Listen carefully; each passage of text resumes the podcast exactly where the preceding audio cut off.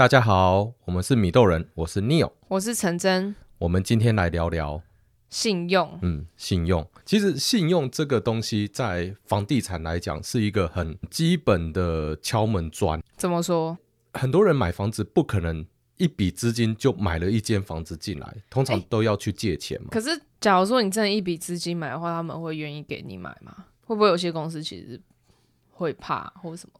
哦，你是说，呃，假设两千万的房子一次付清两千万吗？对啊，不会啊，卖房子的人超开心的啊。哦，真的、哦，哎，那这样可以杀价吗？比如说，这样现金价的话，可以说什么九五折还九折之类吗？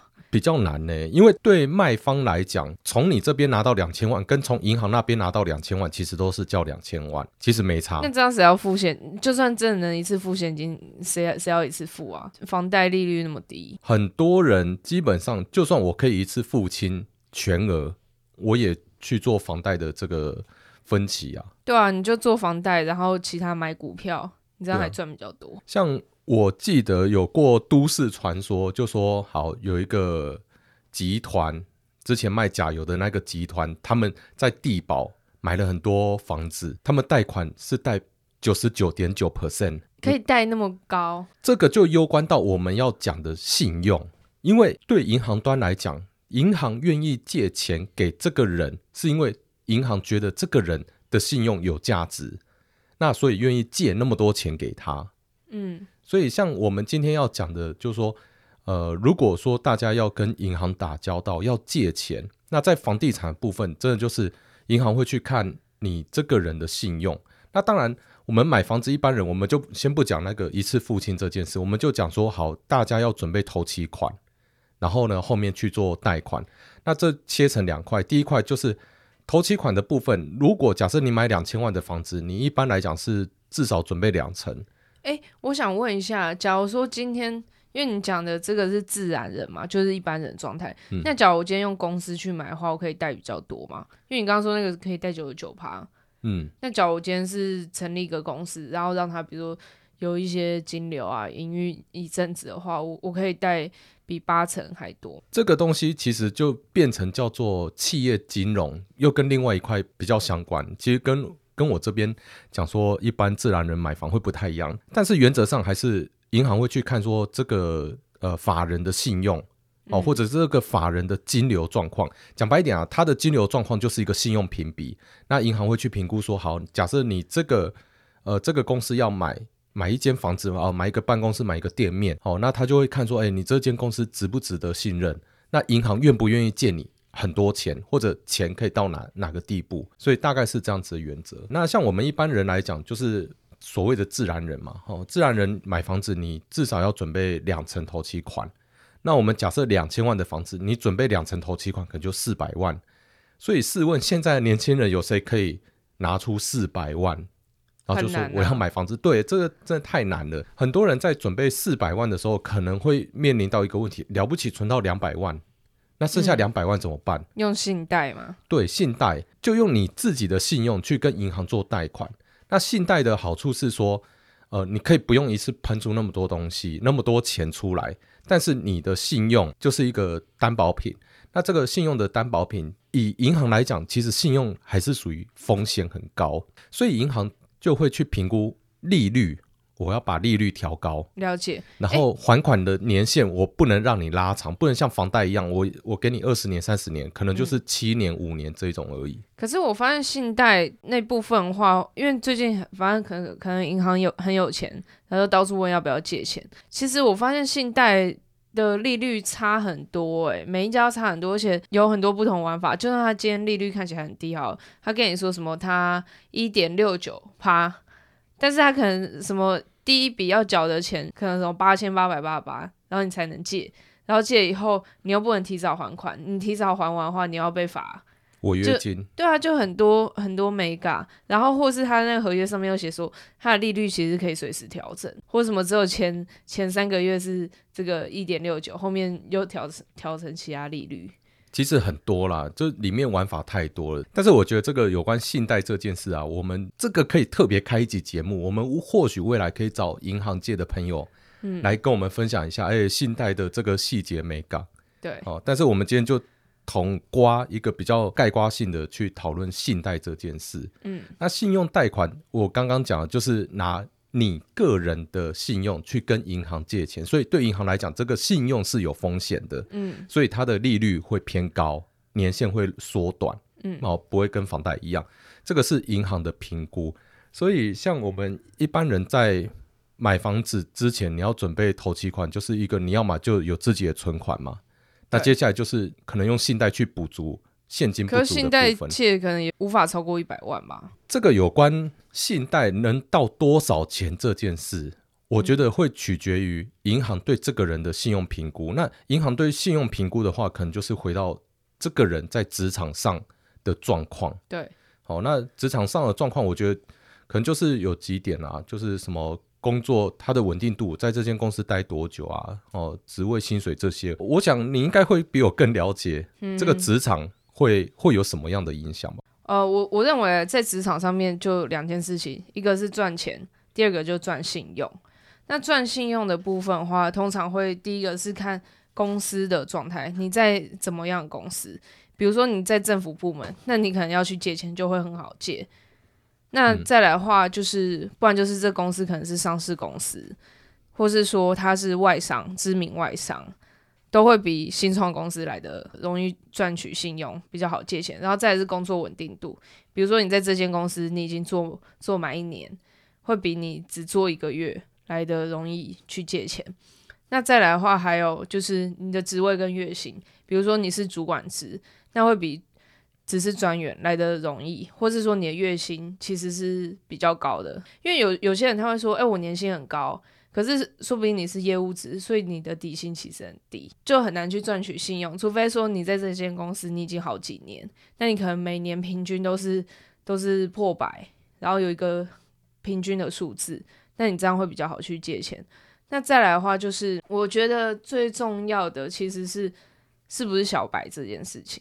什什么叫小白？小白就是完全没有任何信用的资料，比如说他他从来不跟银行往来哦，哦，所以他会变成说他没有负评。可是问题是银行也不知道说，哎，这个人他的借钱习惯，或是说他他的金融状态是如何？个人的经验啊，因为我之前待过大公司嘛，嗯，那后来也是做到部门的主管，所以我印象中我在十几年前。我刚买房子的时候，我要借款，其实我觉得我还蛮好借的，因为我一去我就直接拿出名片，然后当然他会叫我准备说，哎，那个经理啊，你的那个存折银本就是薪资往来，嗯，哦然后就提供给他们，然后他一看，然后再加上房子的地址啊给银行，然后他说这个可以贷九成啊，可以贷怎样？我就说哦，OK，那那其实我也不用贷那么多。对，哦，那我就是意思意思带一下，大家要去评估说，好，你现在在职场上，你现在待的公司在银行端是不是可被信任的？像如果说现在去，你你只是待间待在一间小公司，可能才五人或十人或二十人这种公司，你待的职位可能叫经理，二十人公司你叫经理，但是你去到大集团，哦，可能那两三千人的集团，然后你也叫经理，哎。这个是不一样的境界，没有，就很像你你之前说那传产公司，然后可能只是个什么资深哦，对，高专，可是其实就很大了。嗯、这让我想到我同学，嗯，就是那时候我刚毕业不久，我有一个同学挂那个创意总监，哇，听起来超厉害，超威的，对，然后就是一个新创公司，可能公司加老板就三个人。对啊，对，以前会觉得，我、哦、天啊，这名片的 title 很好听，但其实像我现在跟我的人选讲，我都说看钱会比较重要，就钱比较实在啦。那个 title 其实都是虚名啊。对啊，除非你你今天是哦，因为 title 高，你比较好做事情。所以像我们一般来讲，就是银行会看的，大概就开门见山了，就是你现在在哪间公司服务，你是什么职位，对，然后你的薪水啊有没有这个往来记录，然后大概会是多少。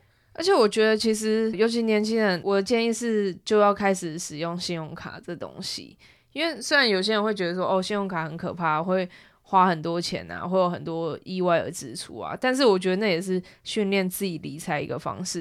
因为其实像我之前信用很差，嗯，然后我信用差到我办不了新的信用卡，因为我常忘记缴卡费。哦哦哦，对，那时候我我，我那时候也想说没差，反正忘记缴，那就下一次再缴。对啊，我就我爽缴的时候再缴。嗯，然后所以那时候信用很差，可是后来我就渐渐意识到一点，就是我有想买房的需求。所以我必须要让自己的信用是好看的，嗯、所以我就会开始分期，我都尽量不分。嗯，然后我信用卡费我会忘记缴的话，我有时候会先放一笔钱在卡里，嗯，这样子我就不会忘记缴。然后再来的话，就是我可能也会去买一些金融产品，比如说基金啊，或或是股票，让我的资产看起来是比较活跃。就是要有那种呃互动往来的感觉，那银行才会知道这个人是 O 不 OK。对啊，其实银行银行钱虽然多，但是他们借钱出去，他们也怕会造成呆账。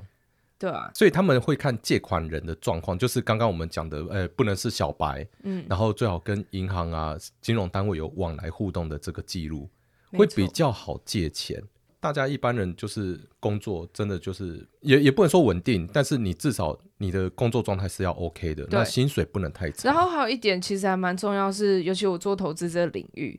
假如说是在金控、银行这种金融体系里面工作，然后比较高阶的职位，其实有些职位他会要拉联征。为什么要拉联征？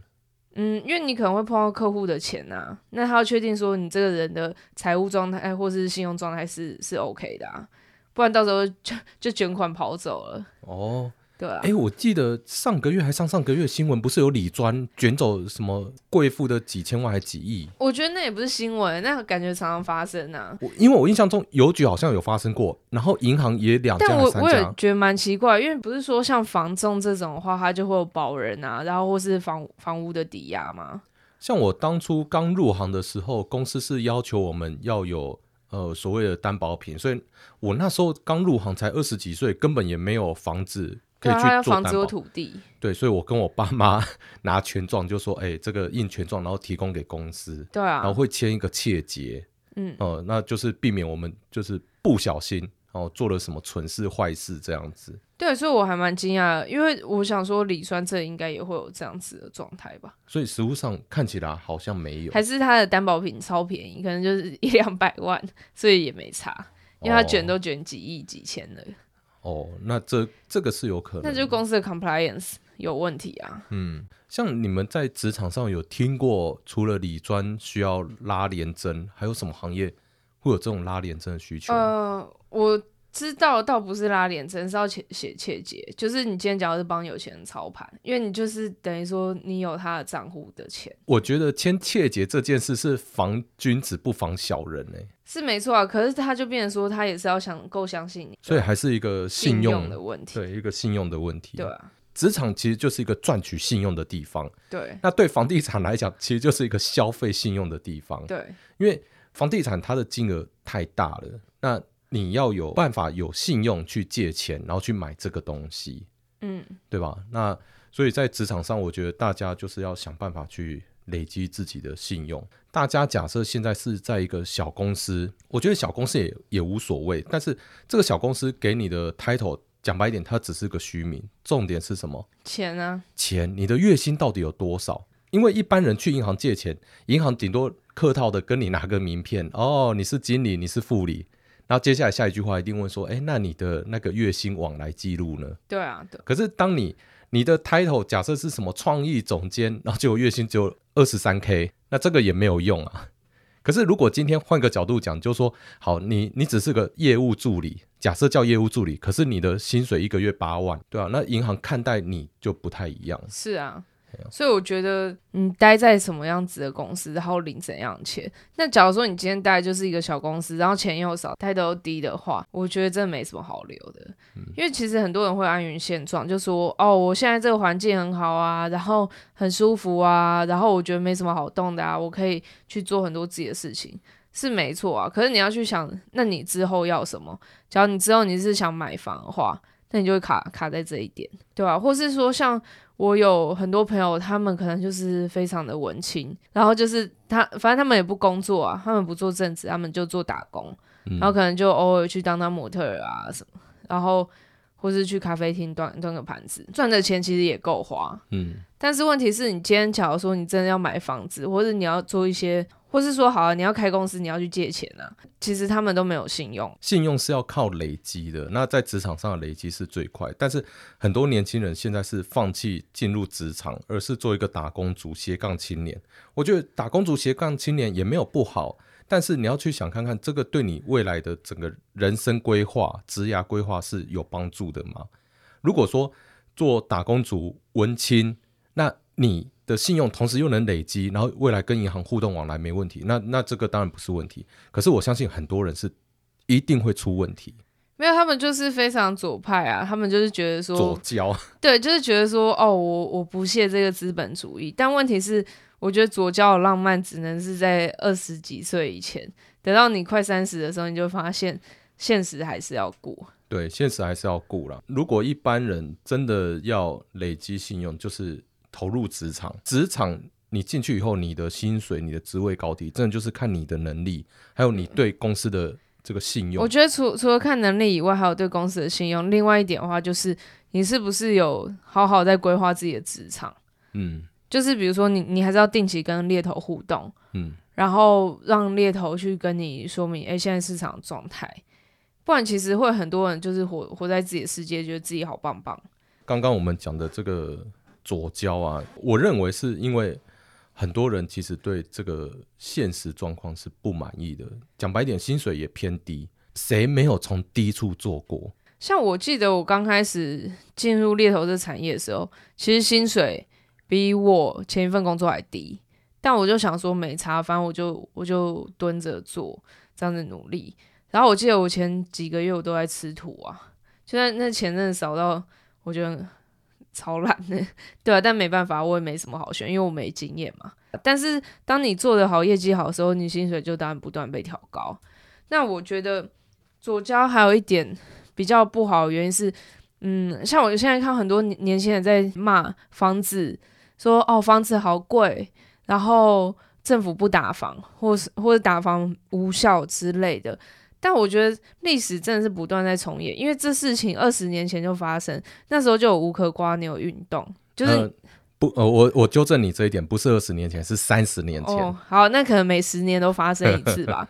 就是你在社会课本上面都看得到的东西，其实一直在发生。但问题是，你在那里一直叫，一直去抗议，你不能解决问题啊。你最好的做法就是，那你就赶快进入房市，赶快在。不要那么高一点的时候就先买了。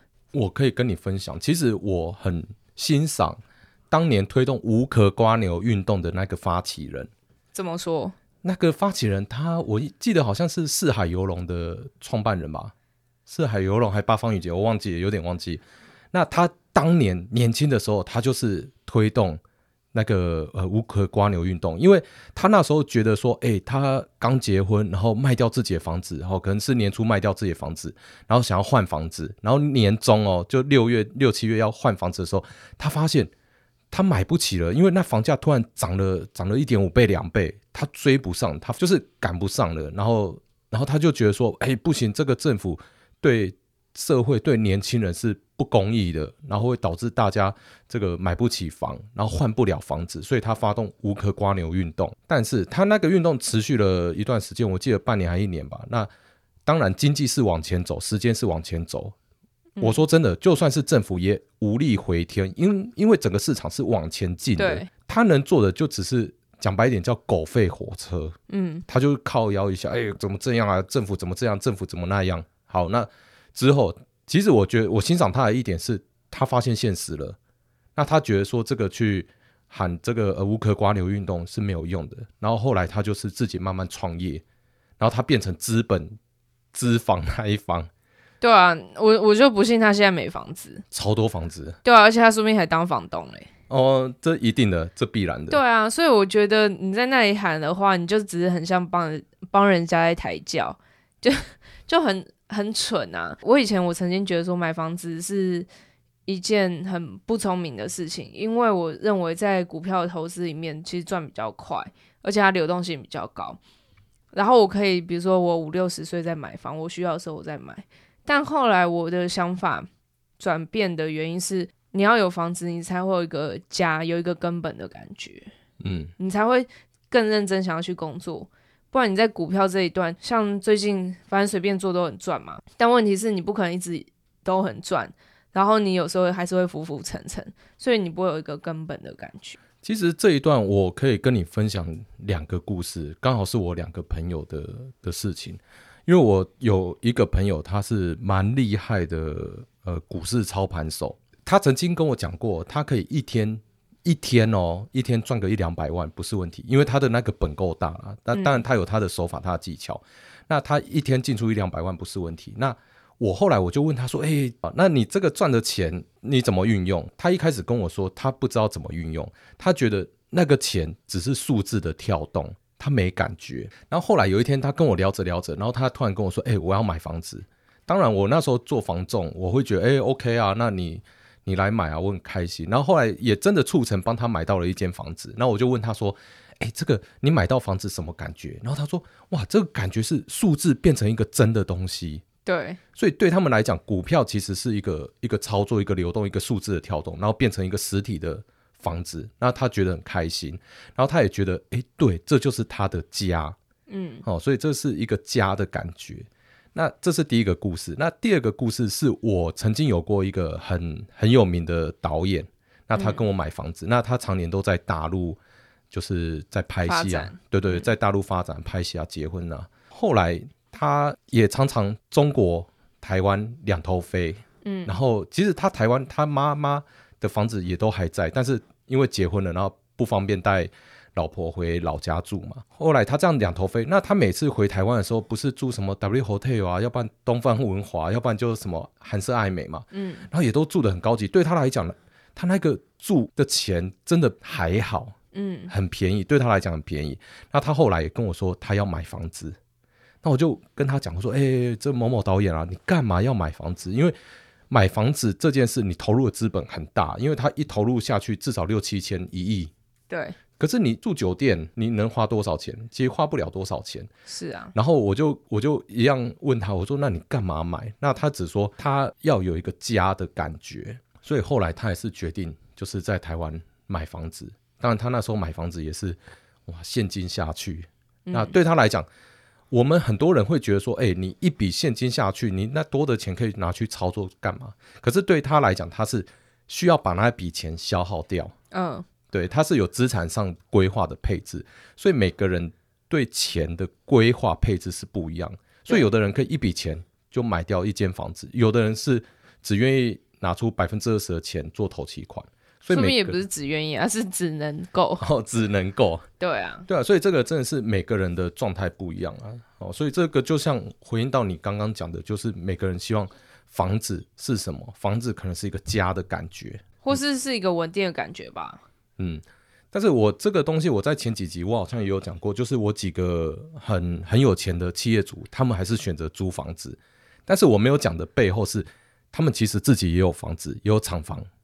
然后也有也有办公，也有住，他有资产，他有资产，他拿来租给别人。他为什么拿来租给别人？嗯、是因为他们那些早期买的东西，现在拿来租人非常划算。讲白一点，他们那些房子房贷早就还完了啦，现在每个月收的租金都是净赚了，讲白一点，就被动收入啊。对，就完全已经是被动收入了。嗯、那他们现在为什么租房子？是因为现在这个房子的租金。如果他比对现在要去买房子来讲，他那个租金只要房贷的大概一半，甚至不到，他们会去评估哪个划算。嗯，哎，所以我我才说，如果你未来打算你真的是要租房子一辈子，你要把自己的状态调整好。所以调整好就是你的资产到底有多少，你要不要现在买？然后买了，你的目的是什么？是打算未来再租给别人吗？哎，老了还是租房子很可怕一点，就是。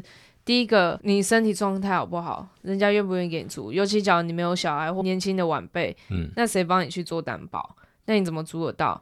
然后第二点的话是，你的钱真的是够稳定的吗？假如后面房租一直涨呢，那会不会把你退休金都吃光？因为你可能也老了，没办法再出去工作嘛。然后第三点是，哇，那你的钱假如被骗的话，你一无所有，你现金都没了，那你不就只能吃土？你真的就只能当流浪汉。我说真的哦，就是以。房租来讲，房租这件事，以现在来看哦，已经连续一百一十六个月是持续往上走的。